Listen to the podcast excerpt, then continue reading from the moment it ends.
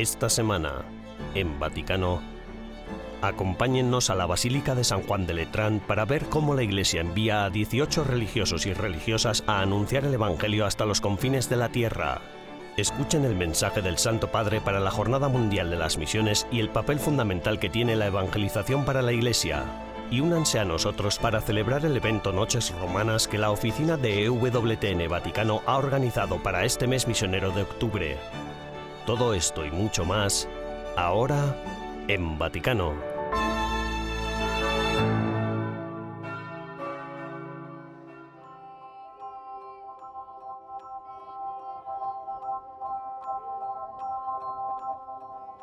El 15 de octubre se celebró un festival misionero en el Palacio de Letrán.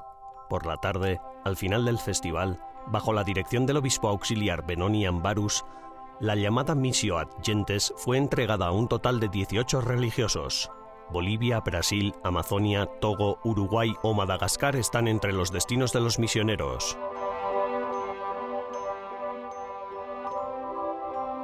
Se il Vangelo una buona notizia per me, Si el Evangelio es una buena noticia para mí y ha cambiado mi vida, no puedo evitar el deseo de contárselo a los demás, por lo que la misión no es algo pasajero ni una moda, es una necesidad sin la cual la gente es más pobre. Así que el deseo, la misión, es simplemente querer enriquecer a los demás con la buena noticia. con la buona notizia. Los asistentes al Festival de la Misión también están convencidos de que la Iglesia todavía tiene algo que decir a la gente de hoy. Son muchos los que necesitan ayuda, de manera que la Iglesia intenta ayudar a aquellas personas que tienen más dificultades. più importante El mensaje más importante es el de la amistad y la fraternidad.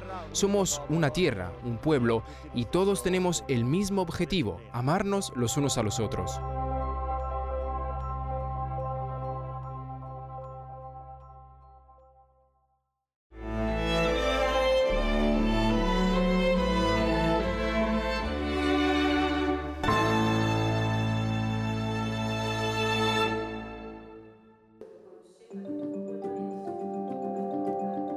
Los días 13 y 14 de octubre, en el Palacio de la Cancillería, se celebró una conferencia titulada Celebrar el Sacramento de la Confesión Hoy, una iniciativa organizada por la Penitenciaría Apostólica, el Tribunal Supremo de la Iglesia Católica y el dicasterio más antiguo de la Curia Romana.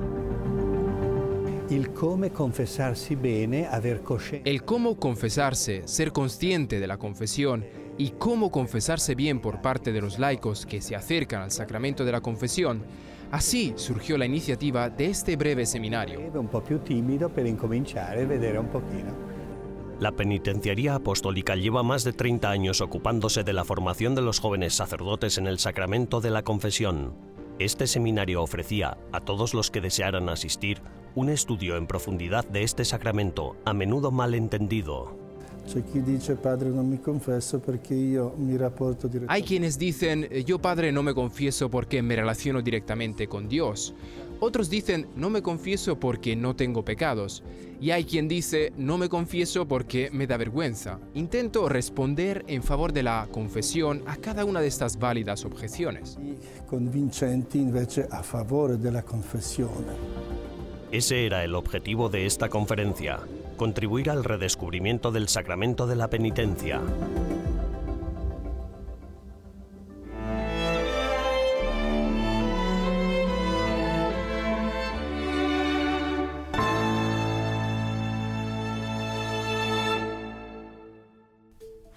Hola y bienvenidos a las novedades del Vaticano de esta semana, las noticias más relevantes del Santo Padre y del Vaticano.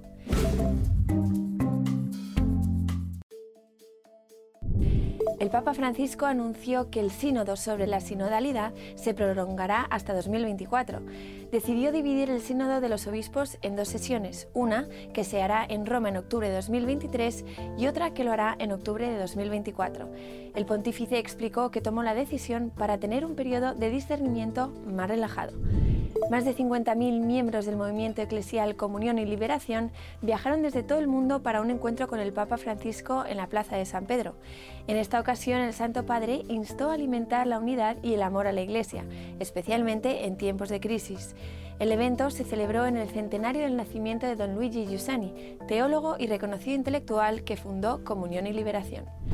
El Papa Francisco destacó la iniciativa de ayuda a la Iglesia necesitada para que un millón de niños recen el rosario e instó a todos a sumar sus oraciones a la de estos niños.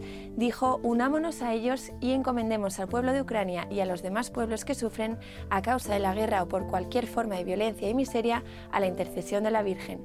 Los orígenes de la iniciativa Un millón de niños rezando el rosario se remontan al año 2005.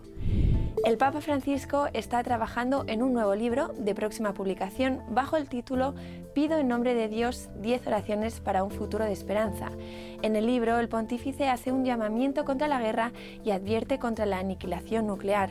Francisco subraya que la enseñanza de la Iglesia refuta la idea de que la guerra sea siempre la solución a un problema. Más bien, la guerra es siempre una derrota para la humanidad.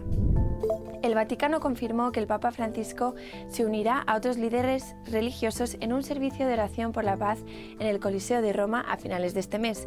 De este modo, el 25 de octubre se clausurará el encuentro internacional organizado por la comunidad de San Egidio, titulado El Grito de la Paz, Religiones y Culturas en Diálogo.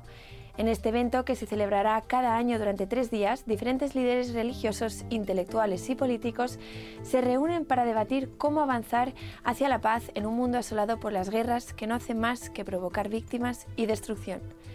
Gracias por acompañarnos durante las novedades del Vaticano de esta semana. Les ha informado Almudena Martínez Bordiú para EWTN Vaticano.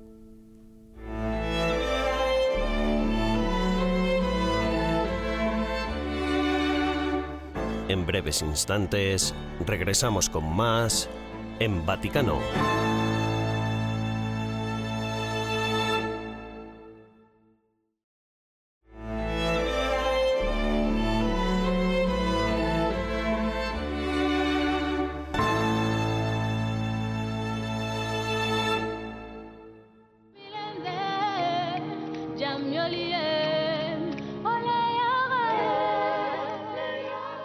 Cada año, durante el mes de octubre, la Iglesia Católica celebra las misiones. Durante este mes se conmemoran dos acontecimientos que han marcado la historia de la misión. El descubrimiento de las Américas, que abrió una nueva página en la historia de la evangelización, y la fiesta de Santa Teresa del Niño Jesús, patrona universal de las misiones, que se celebra el primero de octubre.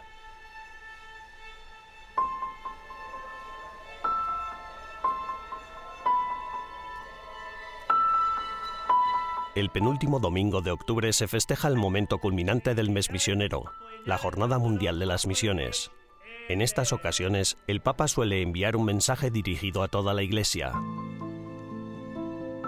Este año 2022, el Papa Francisco ha recordado los tres fundamentos que sostienen y alimentan la misión evangelizadora, la universalidad de la llamada a dar testimonio de Cristo, la perenne novedad de este mandato y la necesidad de la fuerza del Espíritu Santo para que esta misión dé sus frutos. Por ello, podemos afirmar que la Iglesia no puede existir sin la dimensión misionera. Ah, la Chiesa cammina innanzitutto sulla missionarietà. La iglesia se mueve sobre todo en la misión. Si falta esto, la iglesia no puede progresar. Por eso, el último, y yo diría también el primer mandamiento de Jesús, es ir a anunciar el Evangelio. No podemos dejar de lado este mandamiento del Señor y lo recibimos como el elemento que nos permite mirar más lejos, más allá. Aquí comienza la misión de la Iglesia. Pero ¿qué aporta la Iglesia? El misterio fundamental, el misterio de Jesús. Y no se trata solo del Jesús histórico, de recordar lo que Jesús dijo e hizo. Esto se puede hacer con muchos personajes históricos, sino de una realidad que es evidente. Jesús vive en la iglesia en la medida en la que es predicado, es fiel, es anunciado y también celebrado. Por celebración entendemos lo que Jesús hizo y dijo en la última cena, ese hacer esto en memoria mía está estrechamente unido a la misión de la Iglesia. Se unisce strettamente alla missione della Chiesa. Hoy en día, la universalidad de la fe cristiana se cuestiona y en numerosas ocasiones se asocia a una historia de violencia y alienación. Como respuesta a esta visión desfigurada de la relación entre fe y cultura, resuenan las últimas palabras de Cristo en las que envía a sus discípulos a evangelizar a todas las naciones. De este modo, el cristianismo entra en la historia con una misión universal que va más allá del tiempo y del espacio. Le culture hanno una loro ricchezza. Las culturas tienen su riqueza y en esa riqueza está el fruto de un camino. Una experiencia a veces difícil, terrible, porque las culturas no son planas, simples, tienen sus traumas y sus dificultades. Pensemos en aquellas que tienen dentro de sí a veces una forma de violencia, incluso cuando leemos las sagradas escrituras, escuchamos cosas terribles, ¿no? Podemos explicarlas de mil maneras, pero hay un proceso inevitable. Las culturas en sí mismas no son santas, perfectas, necesitan ser fermentadas. Así habla Jesús también en la parábola con la comparación de la levadura que se fermenta en la masa y la cultura, la harina, no se queda así, se transforma en una nueva realidad que se convierte en el pan, cualitativamente distinta aunque esté compuesta de esas múltiples experiencias. De modo que las culturas, si no tienen esta levadura del Evangelio, están incompletas. Debemos entender que la misión de la Iglesia, su servicio en este sentido, tiene una doble realidad, la de ser madre, pues la Iglesia genera, pero también maestra, porque educa. Estos dos aspectos están tan compenetrados entre sí que sería imposible separarlos. Questi due aspetti sono talmente compenetrati che sarebbe impossibile scinderli.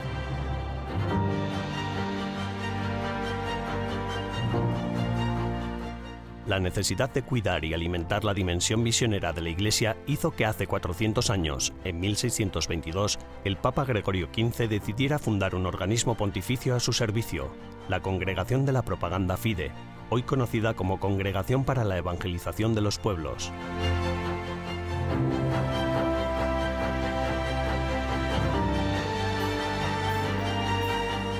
La función de esta realidad pontificia es organizar, promover y dirigir la misión en todo el mundo.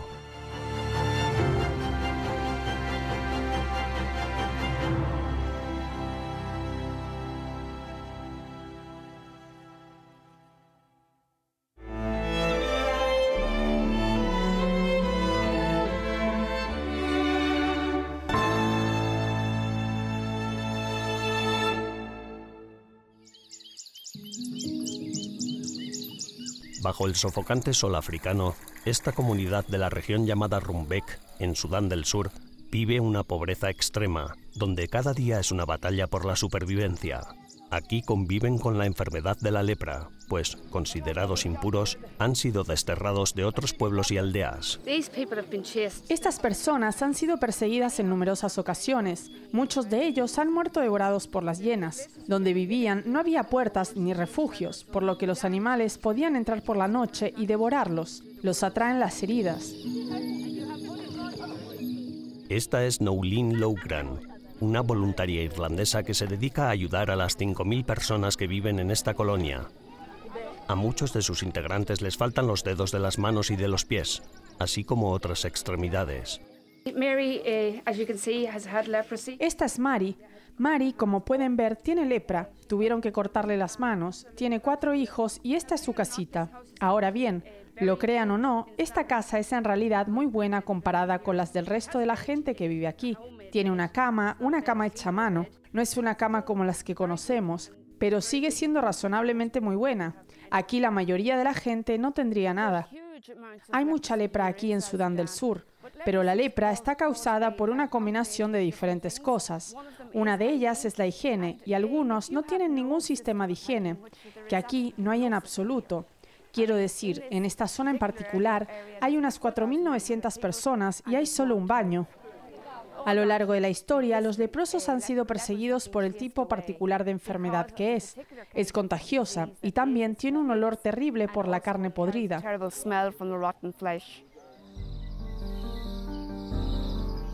Suena horrible, pero es la realidad. Si la gente no recibe su medicación, su lepra empeora, su piel se pudre y se debilitan cada vez más.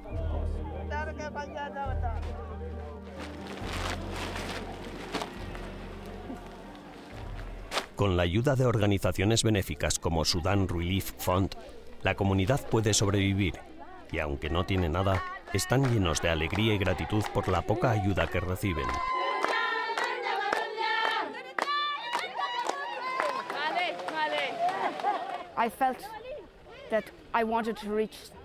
Porque era lo peor. Sentí que quería llegar a las personas que estaban en la peor situación posible y creí que si no tenían nada más, mi corazón y mi amor por ellos podrían ayudar. Aquí es constante, nunca se va. Es un lugar aterrador para vivir por un lado y un lugar maravilloso para vivir por otro.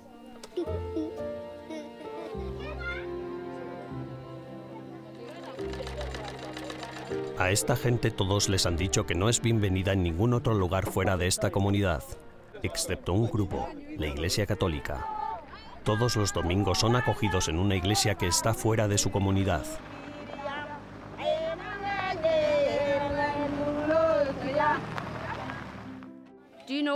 ¿Sabes cuántas veces te menciona nuestro Señor de la Biblia? Les digo.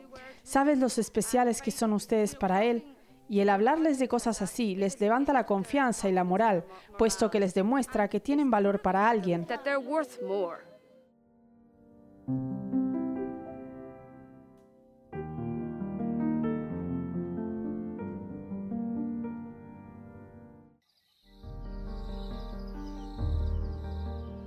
El pueblo de Sudán del Sur no produce nada.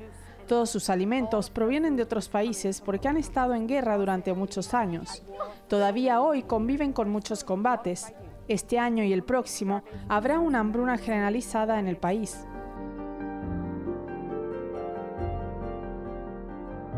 Como acaban de ver, las condiciones de la gente que vive en esta colonia son extremadamente duras y con la hambruna que se avecina aún podrían empeorar más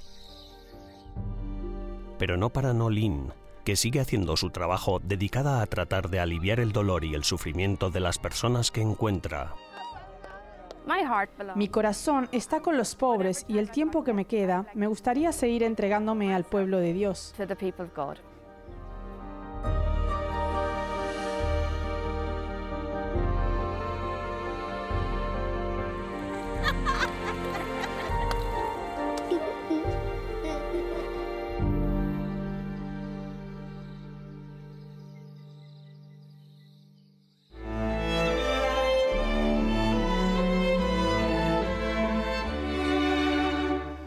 Tras una breve pausa, regresamos con más en Vaticano.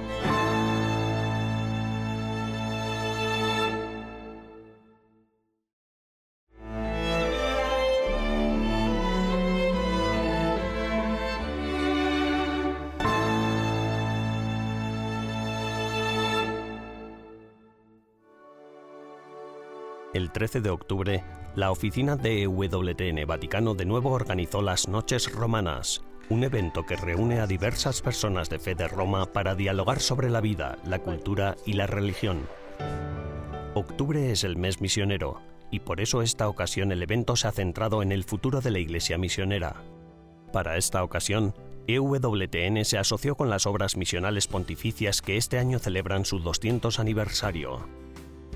Hola y bienvenidos a esta nueva edición de Noches Romanas. Mi nombre es Andreas Tonhauser, soy el director de la oficina de WTN Vaticano y es un gran honor, además de un placer, ser su anfitrión esta noche. En este acto, Monseñor Giovanni Pietro Daltoso, presidente de las Obras Misionales Pontificias, habló del importante papel que la misión debe desempeñar en la Iglesia. El Santo Padre, los papas anteriores y también el Vaticano II han dicho que la Iglesia es esencialmente una Iglesia misionera.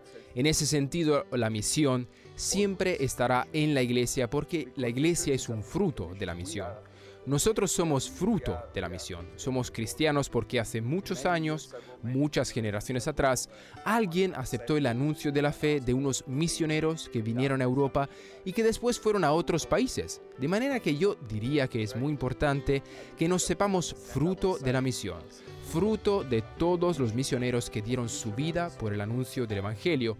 Y así la iglesia, precisamente porque trae vida y la vida significa dinámica, movimiento, siempre será una iglesia misionera. And life means dynamics, movement.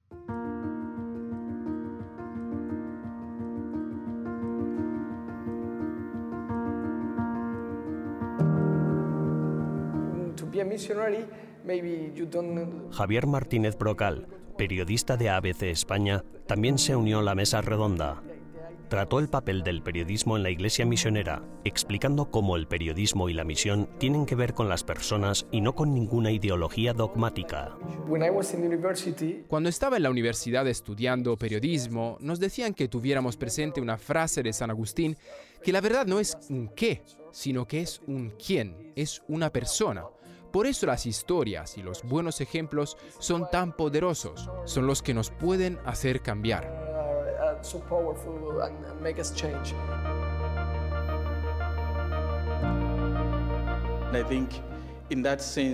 Junto a otros dos conferenciantes estaba el padre Lawrence Sakubita Like. Originario de Zambia, el padre Like fue ordenado sacerdote en 2012. Estudió teología y derecho canónico y ahora está trabajando en su tesis doctoral en Roma. Si un misionero acepta el mandato de Cristo, lo acepta libremente. Dios no se lo ha impuesto diciéndole, ve tú. Dios deja que cada uno decida por sí mismo, examinando la dimensión moral. Pero si uno dice, sí, quiero ir, creo que debe ir más allá del aspecto moral del deseo uno debe tener la responsabilidad y el sentido del deber, de decir, ahora esta misión me ha sido atribuida, ostento el título de misionero y por tanto tengo el deber de cumplir y realizar esta misión para que al final se logre la salvación. Por tanto, debemos ir más allá de un simple deseo. Eso es lo que tenemos que construir y fomentar en todos. Todos somos llamados y cuando nos bautizan, somos enviados y ser enviado es una responsabilidad, es un deber.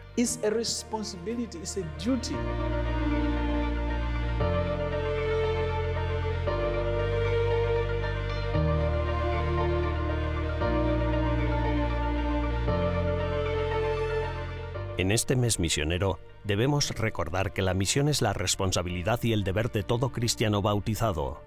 Después de todo, en sus últimas palabras a sus discípulos, Jesús les dijo, Id por todo el mundo y predicad el Evangelio a todas las naciones.